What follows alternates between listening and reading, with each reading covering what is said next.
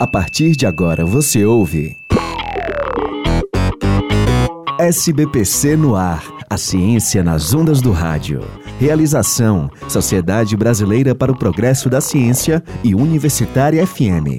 Edição: Caio Mota. Produção e apresentação: Carolina Real. Você já ouviu falar na nuvem? Hum? Não, não estamos falando daquela que está no céu, mas a nuvem relacionada aos computadores e à internet. O SBPC no ar de hoje vai te explicar mais sobre a computação em nuvem, um dos mais recentes avanços tecnológicos. As primeiras versões de computadores como conhecemos hoje surgiram na década de 1940, durante a Segunda Guerra Mundial. Eles eram utilizados para fazer os cálculos de lançamentos de bombas. Só que a tecnologia foi se desenvolvendo e nos anos de 1990 as pessoas já começavam a ter computadores em casa. Nesse mesmo período, surge a internet, abrindo assim possibilidades dos usuários encontrarem conteúdos e arquivos que não estavam na memória de seu computador.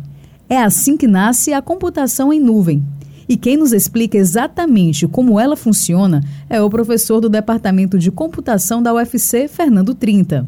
Essa ideia de computação em nuvem, em nuvem representa basicamente uma nova forma como sistemas, dados, aplicações hoje são acessadas pelos usuários finais, né, por, por mim, por você, uh, na qual, é, diferente do como tradicionalmente a gente tinha as aplicações, onde você tinha que de repente baixar uma, uma aplicação, instalar no seu computador, é, verificar qual era a, a versão correta desse sistema, dessa aplicação, para o teu, para a tua máquina, para o teu sistema operacional, hoje em dia esses, essas aplicações, os serviços de dados, elas estão disponíveis a, a você por um modelo muito mais simples, né? Você acessa, no caso, essas aplicações através de um, de um browser, através de um, de um navegador na web, certo? É, de diferentes formas. Você pode acessar do seu computador pessoal, você pode acessar do seu telefone móvel, do seu tablet. Quando falamos sobre nuvem nesse contexto da computação, geralmente pensamos em serviços capazes de armazenar arquivos sem consumir espaço em nossos aparelhos eletrônicos. O nome nuvem pode nos dar uma ideia de coisa abstrata, como se esses dados e informações estivessem pairando por aí. Mas não é bem assim. A nuvem está hospedada em centros de dados, grandes instalações que abrigam poderosos computadores capazes de oferecer os mais diversos serviços, de acordo com o foco da empresa. São centenas de milhares de computadores distribuídos nesses centros. Então, quando utilizamos um site de pesquisa online para fazer uma busca, o serviço que disponibiliza as respostas pode estar localizado em outro país. Hum? A segurança é um dos principais aspectos da computação em nuvem. Quando salvamos algo muito importante no computador ou no celular, estamos sujeitos a perder esse arquivo caso alguma coisa aconteça com os nossos aparelhos. Salvando arquivos em nuvem, podemos acessá-los de qualquer aparelho e temos maior garantia de que esses dados ficarão protegidos. O professor Fernando Trinta comenta os benefícios tanto para quem desenvolve aplicações como para quem as consome.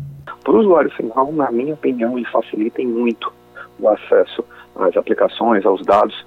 Então, para você acessar o seu e-mail, você não precisa configurar nada no seu computador, você só precisa acessar, no caso, aquele site e lá todos os seus e-mails, etc. É, você consegue escutar música, né? A grande, a grande sacada é que agora tudo é um serviço.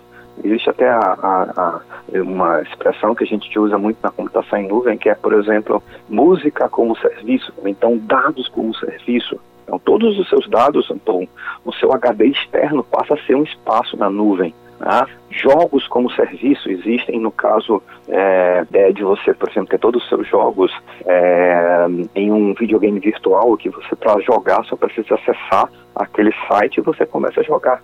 Então, sem a computação em nuvem, serviços muito populares na internet, como os e-mails e as plataformas digitais de filmes e músicas, não existiriam. O SBPC no ar de hoje fica por aqui. Acesse o portal.sbpcnet.org.br para conhecer outros assuntos da ciência. A edição de hoje teve apoio à produção de Fabrício Girão. Até o próximo programa. Você ouviu SBPC no ar, a ciência nas ondas do rádio. Realização: Sociedade Brasileira para o Progresso da Ciência e Universitária FM. Edição: Caio Mota. Produção e apresentação: Carolina Real.